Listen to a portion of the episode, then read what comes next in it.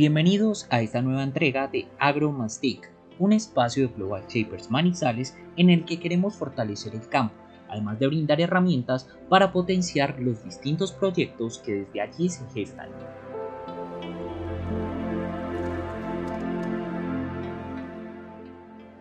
En este capítulo hablaremos con Edith Bermúdez y Andrés Pineda, dos personas que desde su trabajo le vienen apostando al fortalecimiento del campo colombiano.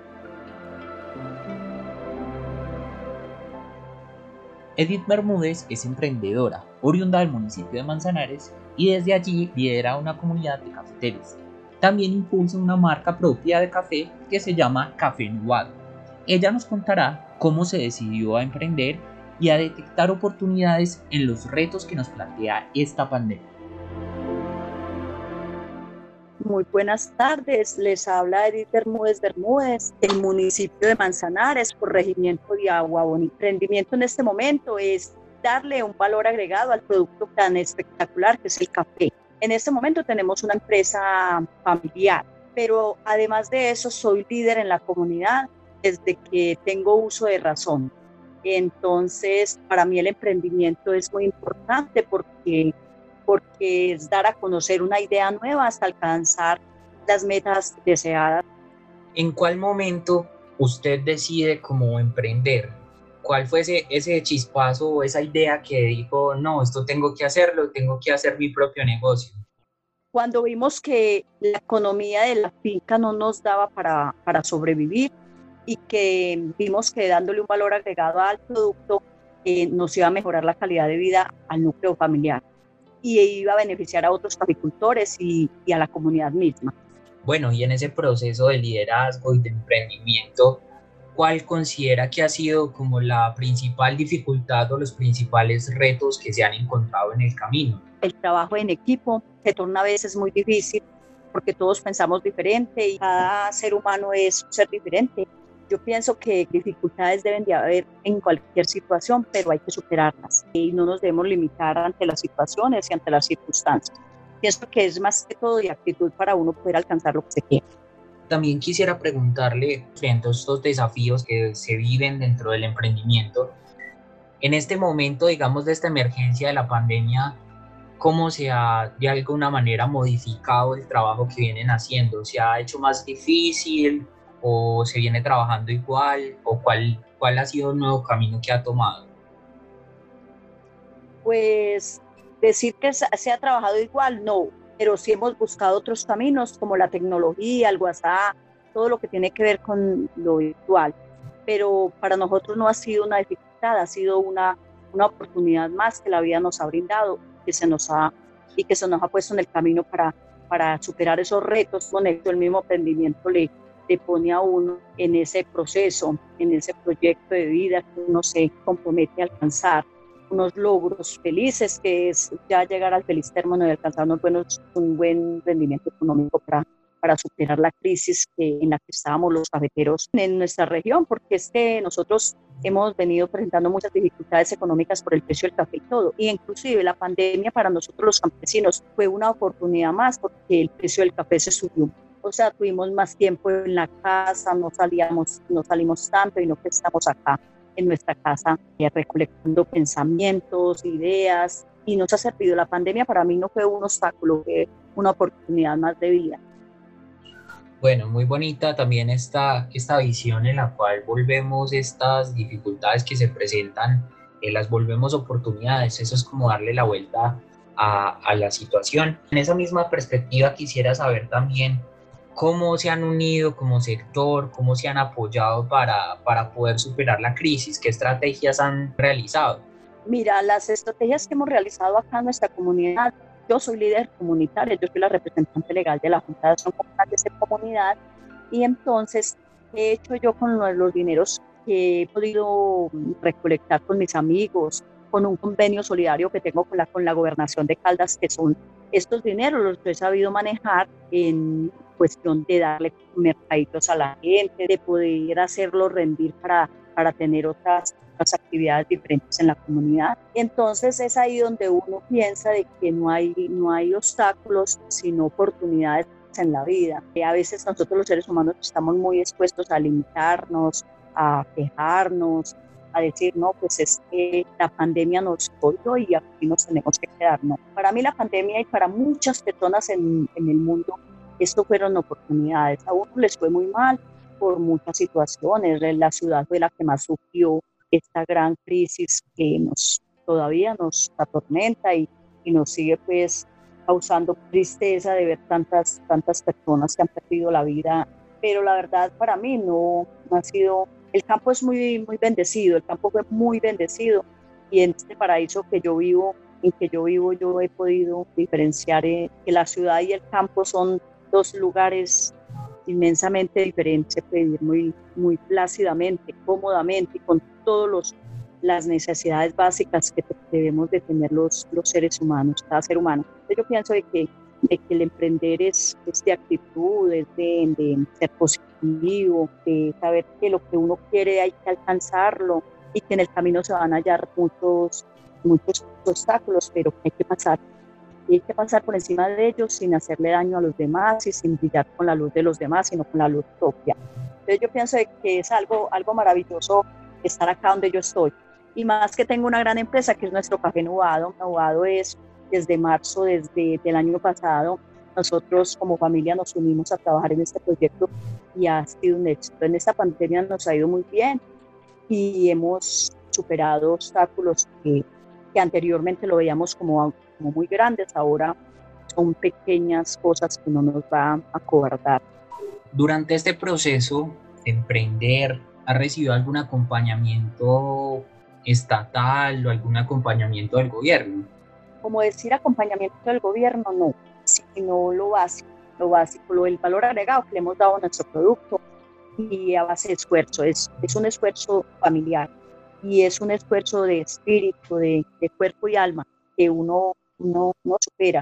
El, el, gobierno como tal, a los campesinos no, o sea, tuvimos la necesidad de buscar esa oportunidad y saber de que hay otras cosas en el agro. Perfecto. Ya para cerrar me gustaría preguntarle cómo los podemos buscar, cómo las personas pueden aproximarse a su marca, a su emprendimiento que deseen comprar, dónde los pueden encontrar, dónde los pueden buscar. Nosotros estamos por Instagram, estamos por WhatsApp, tenemos los contactos telefónicos. Hay un contacto que es pues, el de mi hijo, que es el de, él vive en Bogotá, él es economista, él es el puente de la ciudad y el campo, como se dice. Nosotros de acá procesamos el café y él, y él allá hace, hace todo lo de de ventas. Acá también se hace, pero él es el mayorista pues, en cuestión económica ya en, ventas. Pero en Instagram nos pueden seguir como Diego Villarraga y, con el número mío, el 313-797-9780, Edith Bermúdez, Agua Bonita y Finca La Pastorita, Café Nubado. Café Nubado, usted ya lo busca por Instagram y ya, y ya ahí lo encuentra. Usted puede seguir esa página y y estamos en todos, por Facebook, por todo.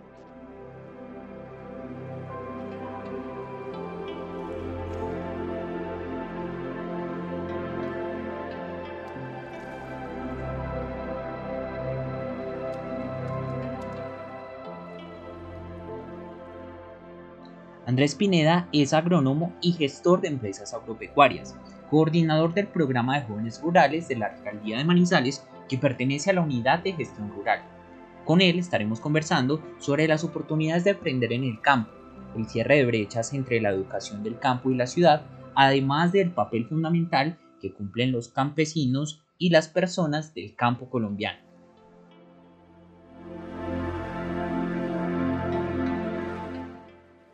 Andrés, quisiera comenzar entonces a preguntarle ¿Cuáles son las perspectivas, de alguna manera, del emprendimiento rural, las, las perspectivas que se tiene sobre el emprendimiento rural desde esta parte gubernamental? Pues lo que estamos buscando como alcaldía de Manizales es poder darle la, digamos que los jóvenes, los jóvenes en el campo, los jóvenes eh, se van, ¿cierto?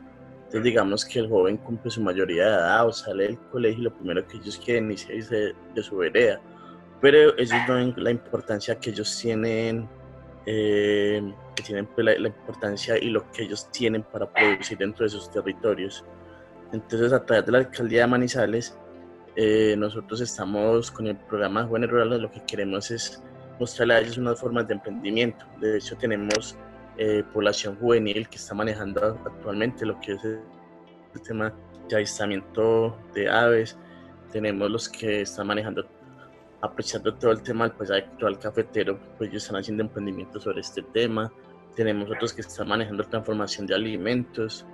Y pues a todos los tenemos unidos en una mesa, que es la Mesa de Jóvenes Rurales Municipal en la ciudad de Manizales, los tenemos unidos para poder eh, entre todos eh, formarnos, formarse en ellos, nosotros como alcaldía formarlos e impulsarles las expectativas que ellos tienen en su negocio. Pero digamos que la mayoría de los jóvenes de acá en Manizales están enfocados hacia el turismo, entonces aprovechando que los de Río Blanco tienen las aves, que los del agroturístico tienen el paisaje cultural cafetero, entonces estamos buscando la unión, como tratar de que ellos se unan y vender una sola idea basada en el turismo y los que manejan el tema de transformación, pues aprovechando la visita de los turistas o de las personas que hayan a sus veredas, pues ellos ofrecerán sus productos. Andrés, como usted lo mencionaba, ese relevo generacional tal vez es uno de los desafíos más grandes que, que se pueden presentar porque como usted lo mencionaba, muchos jóvenes que están en el campo muchas veces lo primero que hacen es migrar hacia las ciudades como buscando, entre comillas, un mejor futuro. ¿Cómo se podría, pues aparte de la estrategia que usted ya contó, cómo más se puede fortalecer o cómo se puede invitar a que los jóvenes se queden en el campo y precisamente generando este tipo de procesos productivos como usted lo menciona? digamos que lo que buscamos nosotros con la estrategia, digamos que no es un secreto. Eh, al joven le da pena decir que, es de que vive en una vereda o que hace parte de un corregimiento o que estudia en un colegio rural. Digamos que se hizo un diagnóstico y arrojó que casi el 40%, 41% le da pena de decir dónde vive y ellos no saben la oportunidad tan grande que tiene, porque digamos que los jóvenes del campo, ellos tienen eh, su tierra, la mayoría tienen su tierra, tiene un entorno con natural.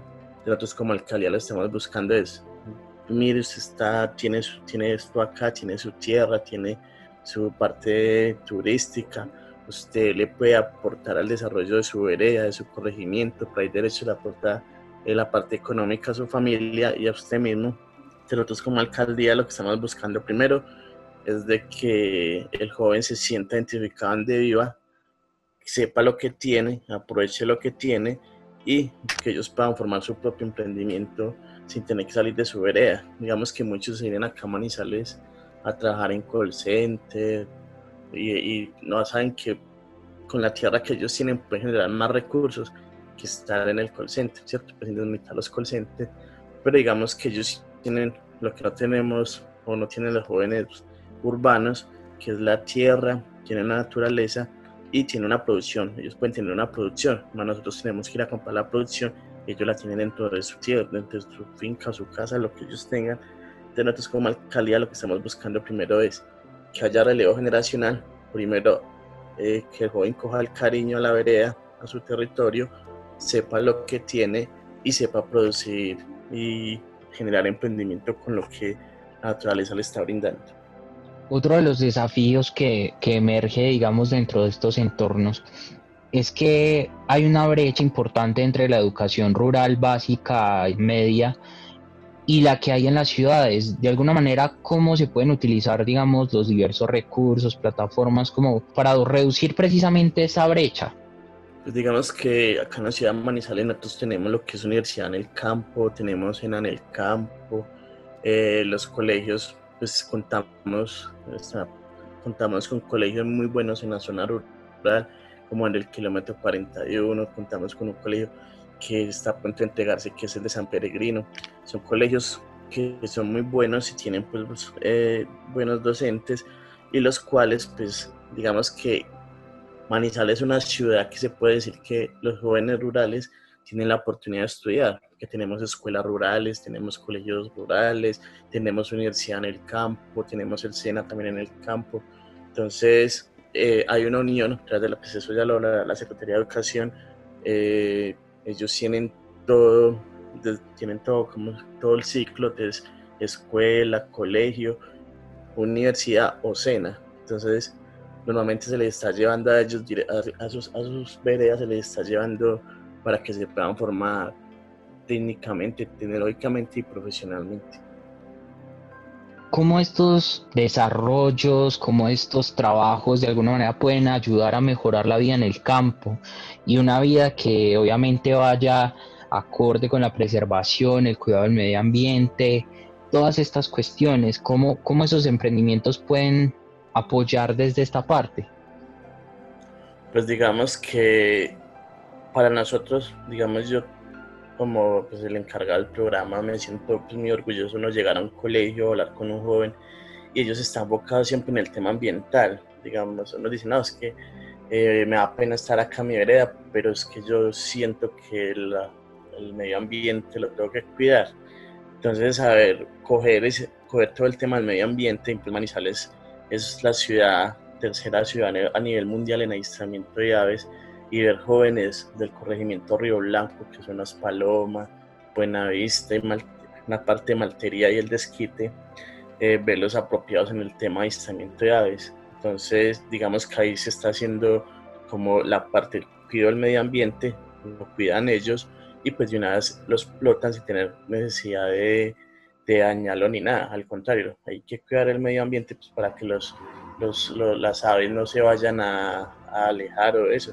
Entonces, lo que estamos haciendo con el joven es, eh, su proyecto es avistamiento de aves, su emprendimiento es hacer avistamiento de aves, cuide el medio ambiente para que en vez de tener las aves que tengamos, se nos vengan más aves, aves para poderle mostrar a los, a los turistas o a los manizaleños. Andrés, para finalizar me gustaría preguntarle cuáles han sido los desafíos más grandes que se han tenido durante este tiempo de pandemia para poder ejercer, digamos, su labor como líder en este, en este punto.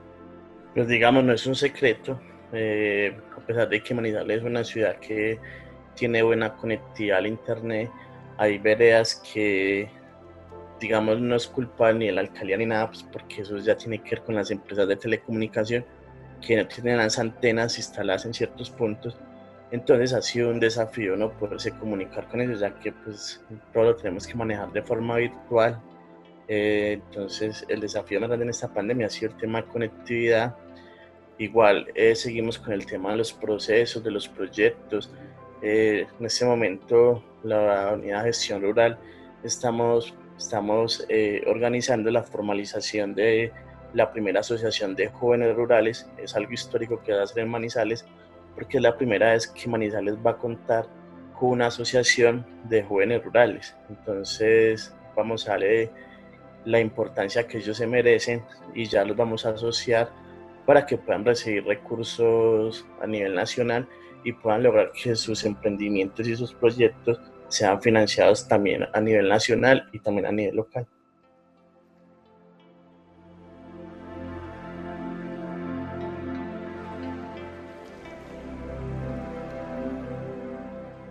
Muchas gracias a todos nuestros invitados por compartir sus experiencias y conocimientos que sin duda ayudan a edificar un campo mucho más fuerte. A todos los radioescuchas los invitamos a sintonizar los demás podcasts que venimos produciendo desde Global Shapers Manizales. Pueden buscarnos en Spotify y Google Podcasts como Green Shapers y Agro Muchas gracias por sintonizarnos. Los invitamos a que nos acompañen en una próxima ocasión.